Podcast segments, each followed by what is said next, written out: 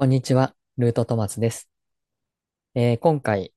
えー、伊手座新月からのメッセージということでですね、えー生命の木とタロットを絡めてお伝えしていきたいと思います。えー2022年11月24日、えー、伊手座で新月を迎えます。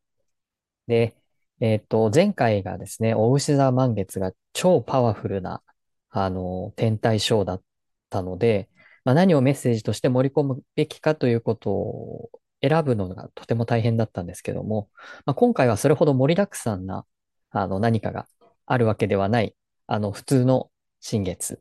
です。えー逆にね、前回がいかにすごかったかということを、まあ、まとめてみることで改めて感じました。はい。今回、えー、いて座の、まず、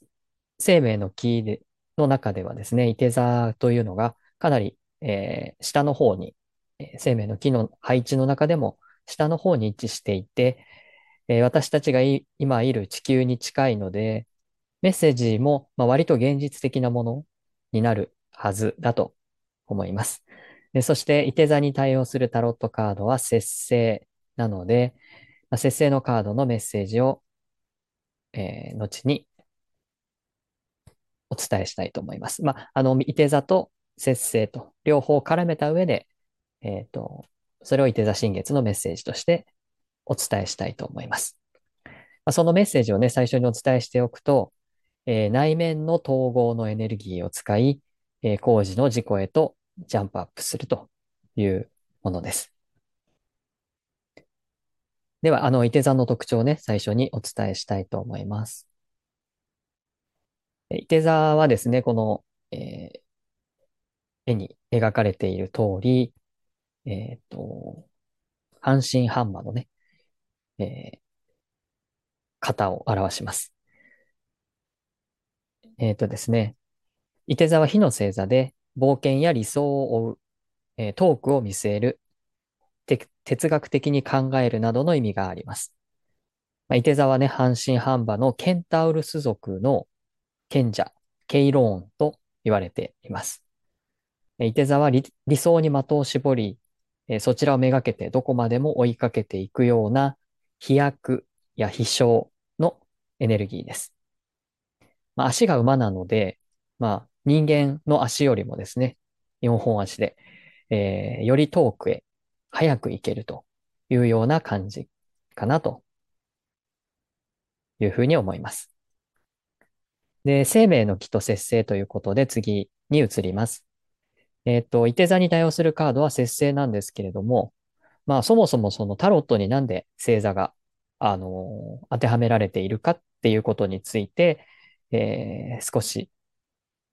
今回ね、初めて、え聞いてくださる方のためにちょっとだけ解説をしたいと思います。何度もね、聞いてくださってる方や、あの、知ってる方はちょっと、あの、繰り返しのことにはなるんですけれども、タロットですね、僕の使っているこのウェイトスミスタロット、あるいはライダー版タロット、ウェイト版タロット、いろんな呼び方があるんですけども、この今、えー節制のカードが出ている、このカードですね。えーこのカードは、えーっと、それぞれにカード、それぞれのカードにですね、大アルカナのカードに惑星や星座4元素が当てはめられております。えーなぜ、えーその惑星や星座が当てはめられているかっていうことについては、その成り立ちを少しご説明する必要があります。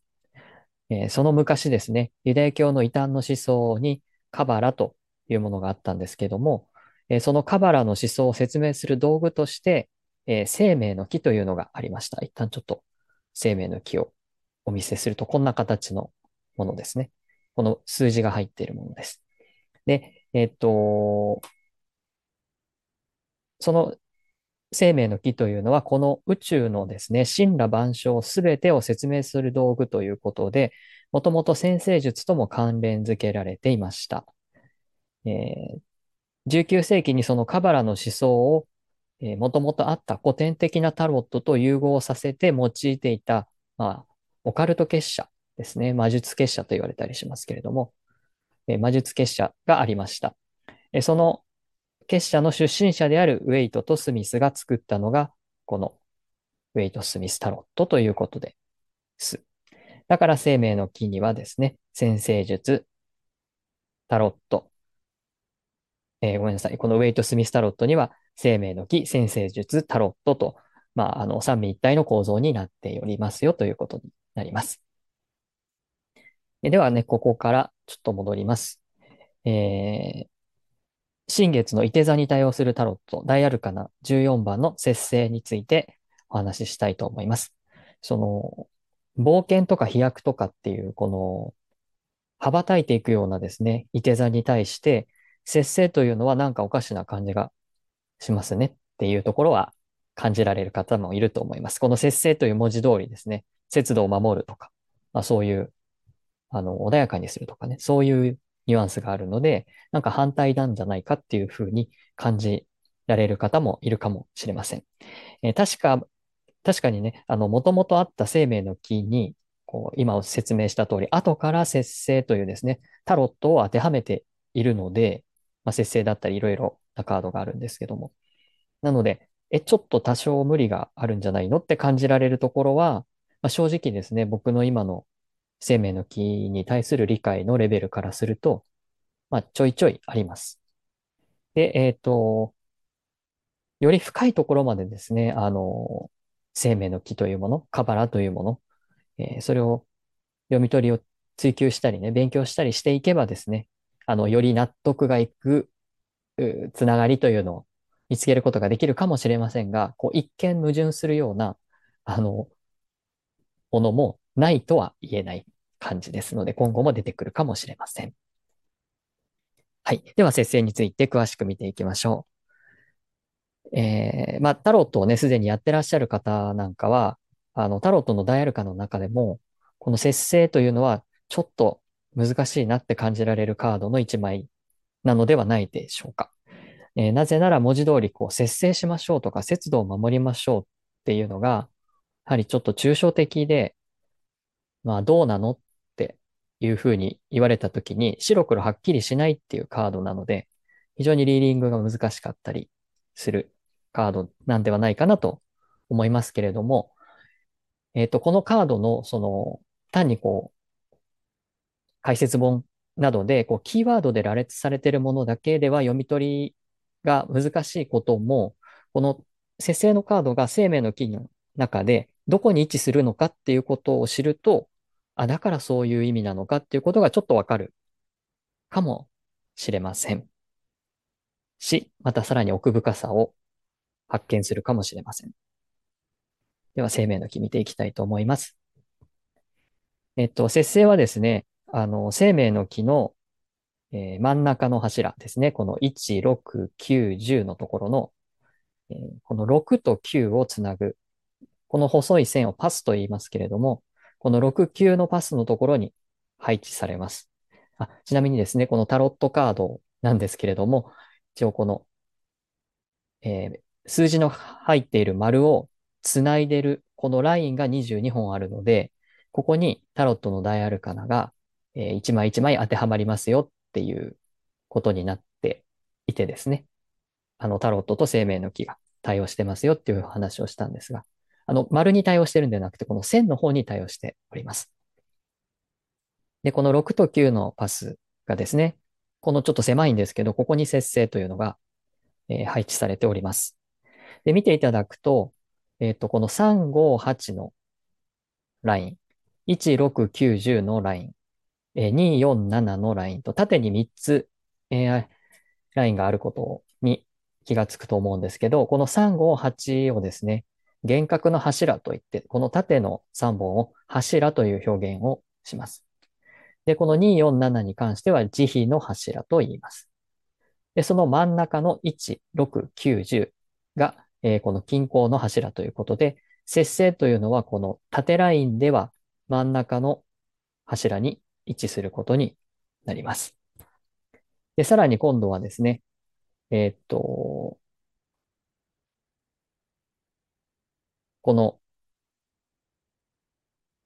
えー、っと、この1、6、6、9、9、10とですね、まあ、ちょっとこの空白の、あ、空欄のね、丸はちょっと無視していただいて、一応1、6、6、9、9、10というふうに、えパスが縦に3つ、えー、あるんですけれども、その縦のね、ラインでも、ここの6、9というラインはちょうど真ん中になります。だからこの柱の真ん中の柱であり、さらに上、下というところでも真ん中にあるということで、この節制というカードは生命の木の中のちょうど縦横、ど真ん中にあるということですね。それが、あの、この生命の木の配置を見るとわかるかと思います。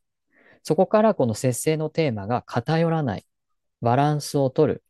中庸、ほどほどにするっていう、まあ、そういう意味が大概本に書かれてたりするんですけど、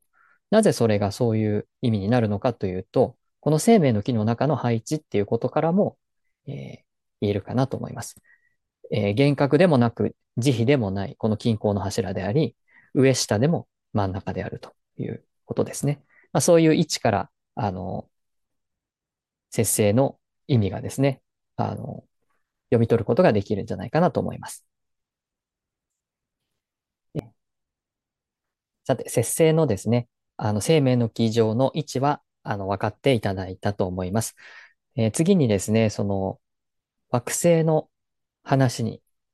えー、入りたいと思うんですけれども、えっと、この6というのが、えー、太陽、ハイヤーセルフ、あるいは高次の自己というものになります。で、この9というのが、えー、月を表していて、まあ、月はですね、えー、無意識というのを表しています。で、この節制というのはね、この無意識と意識、高い意識ですね、ハイヤーセルフをつなぐ、えー、道とパスということになります。で、えっと、そこを、こ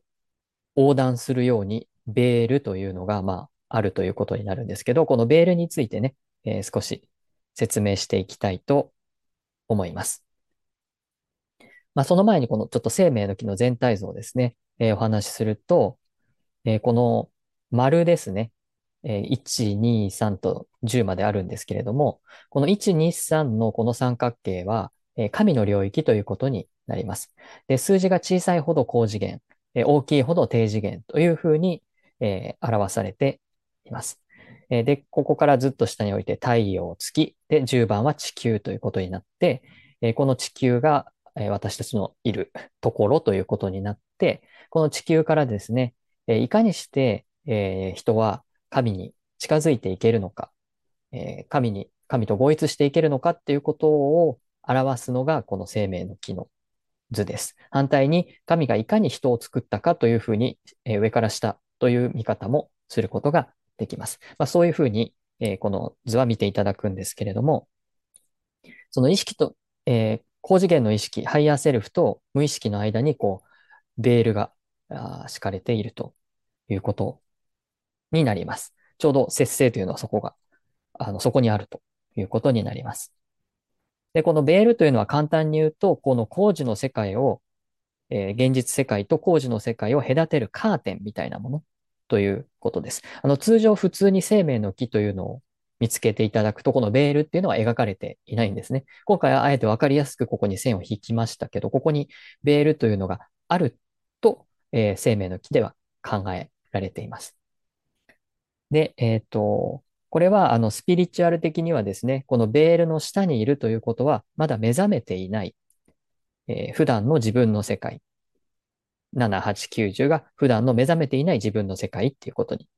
なりますし、えこのベールの上の世界っていうのは目覚めている工事の世界というふうに考えられます。まあ、この6が太陽でね、9が月っていうことが象徴しているように、この6の方を昼とか光の世界。で、9の方を、月の方ね、闇とか眠りの世界って言ったりしますし、まあ、仏教ではですね、こちらの明るい方を悟りの世界、えー、まだ目覚めていない世界を無明というふうに、えー、な言い方をしたりしますが、まあ、そういうイメージでね、捉えていただくと、このベールっていうものが何と何を分けてるのかがわかるかなと思います。で、生命の木の考え方では、えー、普段私たちは完全にベールの下で生きているというふうに言われます。それはですね、あの、私たちが日々、無意識の自動反応によって、こう、ルーティンを生きているということになります。まあ、言い換えればですね、あの、自分は今世の、自分のね、今世の使命は何なのかとか、自分は何のために生まれてきたのかとか、この世の真理は何なのかとかですね、宇宙はどうなっているのかとか、まあ、そういうですね、壮大なことは特に考えないで、まあ、目の前に起きていること、目の前に見えている世界ですね。見える世界で一喜一憂して、まあ、それが全てだと思って生きているということ。まあ、それがですね、このベールの下ということになります。まあ、そんな風にね、このベールっていうものをちょっと捉えていただくということです。で、えっ、ー、と、ここから、えー、節制の方にね、えー、話をちょっと戻していきます。生命の木の説明は、えっ、と、こんな感じになります。で、節制とはですね、ちょっと画面を変えますと、えー、天使がですね、あの、右から左へこう、液体をこう移して混ぜ合わせてるような、あの、絵なんですけれども、その、こう、動作の絵から、ほどほどにするとかね、混ぜ合わせる、良い加減にする、バランスを取る、調和させる、中庸ということがね、テーマです。さっきのこの生命の木全体の中でも真ん中であるっていうことだけでなく、この、えー、カップの左と右のカップをね、こう混ぜ合わせてちょうど真ん中にしてるというような感じですね。なので、この生命の木とね、カードを並べてみると、この左手が3、5、8のライン。み、えー、ど、どっちって言ったのかな。向かって右側か。右側が、あの、右側ではないですね。天使の右手が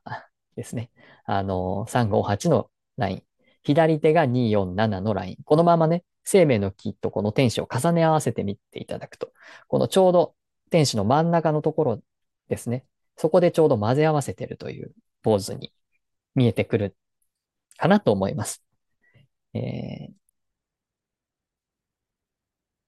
ー、その左右どちらにも偏らないっていうことですね。えー、それをまず真ん中で混ぜ合わせるということ。それは調和させるっていうことでもあるし、あの、良い加減にするということ、重要にするということでもあります。なので、こういうふうに真ん中で混ぜ合わせていくということ、ほどほどにするということによって、この9から6へと上がる、えー、ベールをですね、超えていくということができる。その、ちょっと難しいんですけれども、調和ということ。まあ、これはあの、心の調和っていうふうにあるいは意識の調和って言ってとして、えー、捉えていただくといいと思うんですけど、その調和が取れて初めてですね、無意識から意識へと、えー、統合のエネルギーが生じ、それによって、こう、パスを上昇していくことができる。まあ、そのエネルギーを象徴するのが、いて座なんではないかなと思います。で、例えばですね、人が何かにどっぷりとハマっているときですね、まあ、あの、宗教とかですね。まあ、大げさに言えば、その宗教、極端な例としては宗教とかがありますし、誰か好きな人がいて、その人にハマっている、好きな芸能人の方やアイドルの方にすごくハマっているとか、まあ、そういう状態っていうのは、人の思考や感情は偏ってるっていうふうに言えます。えー、それに、えー、それによって客観性を失えば、まあ、偏見っていうものが生じてきます。もうその人しか見えないとかですね。その世界しか、その世界が自分の世界の全てみたいな風にして、この247の世界が全てみたいな風に、こちら側に偏ればですね、もうこちらなんてありえないっていうようなことになってしまって、こちらが全てみたいなことになります。えー、それは、あの、そのどっぷりハマっている本人はですね、あの客観的に見れば、この生命の木のような形に客観的に見れば、あの人ちょっと7の世界にはまりすぎじゃないかな、みたいな。まあ、そういうふうに見ることができるんですけども、本人はね、この7の世界が全てだと思っていたら、4、まあ、6や5があるってことに、8があるなんてことには全く気がつきません。むしろ7の世界の価値観とか、うん、価値基準みたいなものが当たり前だと思ってしまっているので、えー、他がね、全く見えてない状態になります。下手したらその8なんかみたいな感じでね、こう見下すというか、あの、ありえないみたいな、否定するみたいな、まあ、そういうふうなことになりかねない。これがまあ偏見ということになります。で、そういうふうにですね、一つの世界、まあ2、4、7の世界でも7の世界でもいいんですけど、そういう一つの世界にこう、偏ってしまっているということ、あるいはこう、一つとは言わないですけど、この、この2、4、7のラインだとしても同じなんですけど、そういう、えー、片方に寄ってしまうっていうことが、えー、ベールの下にいる状態、見えてない状態ということですね。もうそれが当たり前だと、当たり前になってしまうと、その見方でしか全ての物事を見ることができなくなってしまうので、それがこの7、8、9、10のですね、ベールの下を生きるということになります。何かが見えているかもしれないけれども、一方で反対のものは全く見えてないという状態。これがベールの下ということになります。で、えっ、と、人はね、そういうふうにどちらかに偏ってしまっては目覚められないっていうことをこれは表しています。そしてその7のしかないと思っていたんだけれども、あれ8もあるかもしれないなって気がつくような、そのちょうど7もいいんだけれども、7もちょっと、えー、良くないところもあるよね、みたいな。そういうふうにして別な視点を取り入れてこう混ぜていくことによって、あれ、これは7が完璧だと思ってたけど、そうじゃないものもあるんだな。あれ7にちょっと偏ってたな、みたいな風に、えー、気がついたとき初めて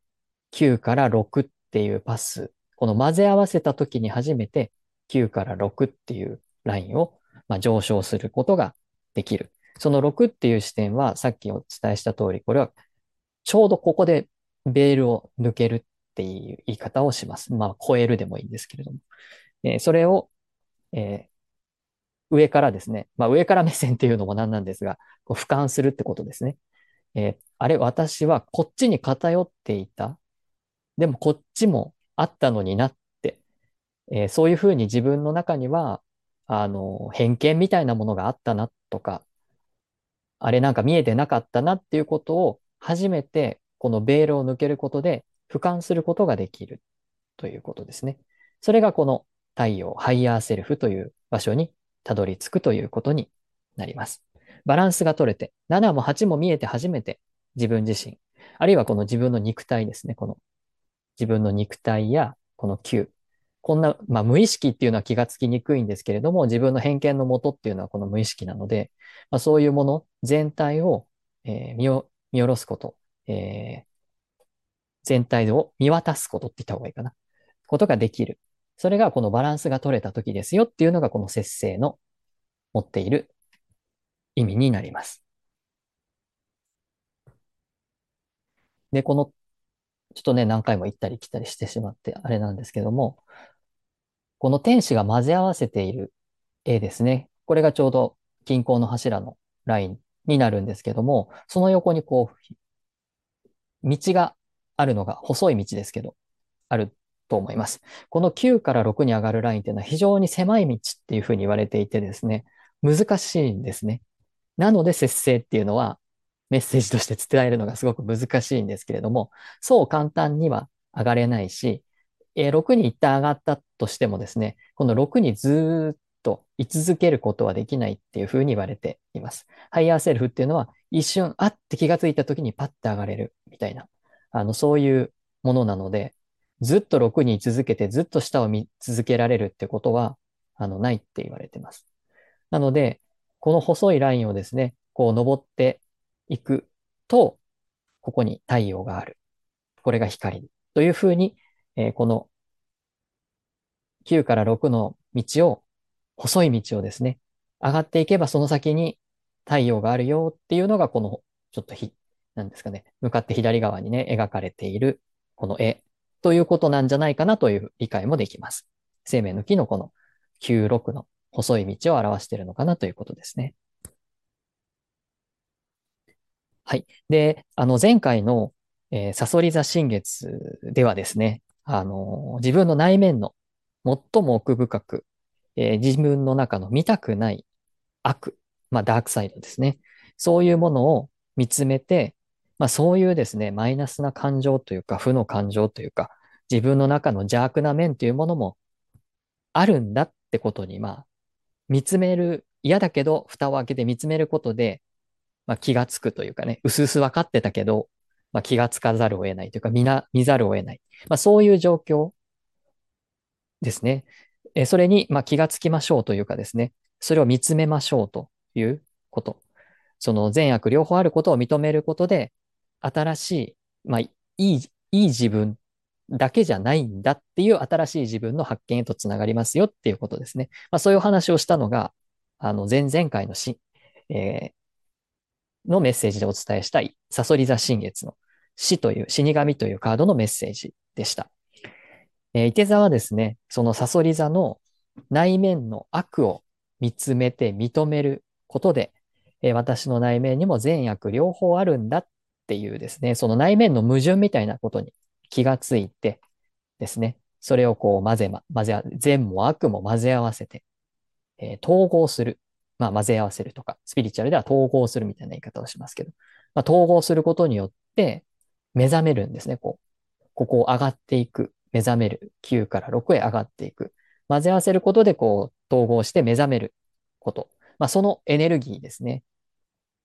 そのエネルギー、エネルギーを、まあサソリ座は内に向けてたんですが、今度は伊手座なので、えー、火のエネルギーなので、外に向けると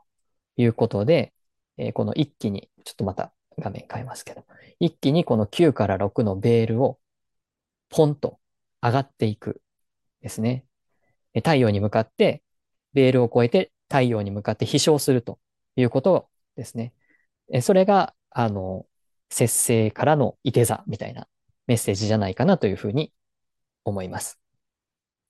まあ、太陽に向かってね、火のエネルギーのいて座なので、太陽に向かって、まあ、走、走るというか飛ぶという感じ。それは、この節制の統合のエネルギーをエンジンとして、こう、バーンと飛んでいくというような、まあ、そういうイメージなのかなというふうに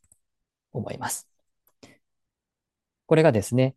えっ、と、節制といて座が、こう、あ、いて座のところに節制のカードが当てはめられているということまあ、その関連としては、まあ、そういうふうに捉えることができるかなというふうに思います。節制だけなら上昇するっていうエネルギーないんですけれども、この生命の木の中では、やはり9から6へ意識が上がっていくこと、こう目覚めていくことっていうのはすごく大事で、そのためには、上がっていくためには、節制という、えー、バランスを取ること、混ぜ合わせること、えー、左右のどちらにも偏らないことという、この整った状態というのがとても大事っていうことだと思います。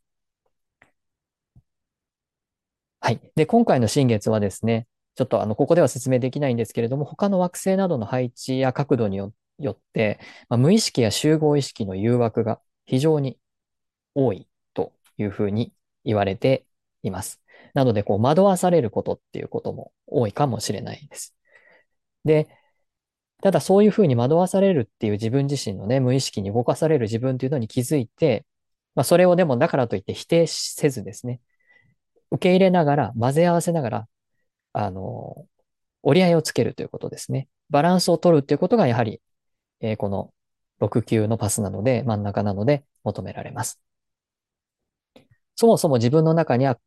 あるその悪の自分、善の自分っていう区分そのものですね。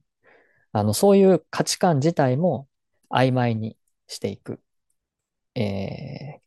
境界線を引くっていうことをそもそもやめる。これが混ぜ合わせるっていうことのニュアンスです。こう自分がいいと考えればですね、相手が悪いっていうことに当然なるです。それまあもうその時点で偏ってしまうんですね。偏らないというのは、まあ自分もいいけど悪いとこもあるし、相手もいいけど、あ相手も悪いけど、まあいいところもあるよねって。まあ、その、善悪みたいなものをバキッと分けないという、この6級のライン。そういう曖昧さっていうものの状態を自分の中で、えー、否定もせず、まあ、ぜ大肯定もせず、いるというね、そのエネルギー、統合のエネルギーが上に向かえるということになるので、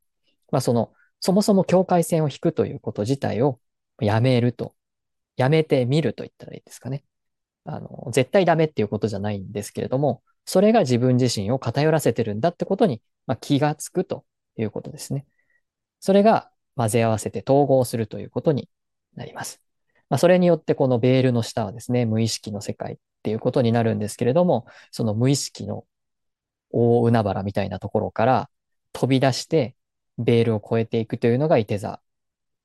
なので、まあ、イメージこのベールが海だとすると、この海から飛び出す飛び魚みたいな感じに、こう、高く飛んで太陽へ上がる。まあ、伊手座なんですけどね。海、ベールのしベールが海だとすると、そこから飛び出すみたいなイメージです。まあ、それが最初にあのお伝えした、えー、内面の、このベールの下のね、内面の、えっ、と、統合のエネルギーを使い、工事の事故へと6へとですね、ジャンプアップするというメッセージになります。あの、仏教のね、修行法でもある瞑想ですね。あるいは一般の方々がされるようなマインドフルネスですね。まあそういうものっていうのは、心の中であらゆる自分自身の心の偏り、歪みにですね、えー、気づき、それを、まあ、善も悪もない状態へと整えて、要はこの7でもなく8でもなくっていうところを整えて、えー、統合し、まあ、手放していくことによって悟りを開くというかですね、まあ仏教では。あるいは、あの、さらに深い気づきを得るっていうのがこの9から6へ上がるラインということになります。それがまあ、節制とこのいて座のライン、パスですね、の上昇することと、まあ、ほぼほぼ同じようなことなんじゃないかなというふうに思います。まあ、そう考えるとですね、これは非常にハイレベルなことを要求されているということが言えるいて座新月なんですが、まあ、そのハイヤーセルフにですね、えー、少しでも近づいていけるように、まあ、遠くの理想の自己を見据えるとか、哲学的になるというのがいて座なのでそもそも。まあ、少なくともこれから2週間ぐらい、またはこのいて座月間ですね、えー、自分のベールを越えるために、この無意識という自分のこのベールを越えるために、現状を俯瞰するということですね。自分がどっちかに偏ってないかなっていうことを、えー、意識してみてください。では、最後にまとめたいと思います。えー、っと、3点ね、まとめたいと思います。えー、節制のカードはですね、生命の木の左右、上下、どちらから見ても、まあ、ど真ん中に位置します。まあ、一つ一つのパスの長さが違うので、完全に木の真ん中にあるようには見えませんけども、あのカードの配置からすると、ちょうど生命の木の真ん中に位置しますということですね。で、私たちは通常、えー、ベールの下と言われている、えー、7、8、9、10の領域で無意識に支配されて生きています。ということが、まあ、生命の木から読み取れます。で、この節制による、えー、両極の統合のエネルギーを使い、えー、工事の事故へと飛躍することで、えベールを超えるということですね。そういうふうにして、自分自身を俯瞰する視点っていうものを、統合のエネルギーを使って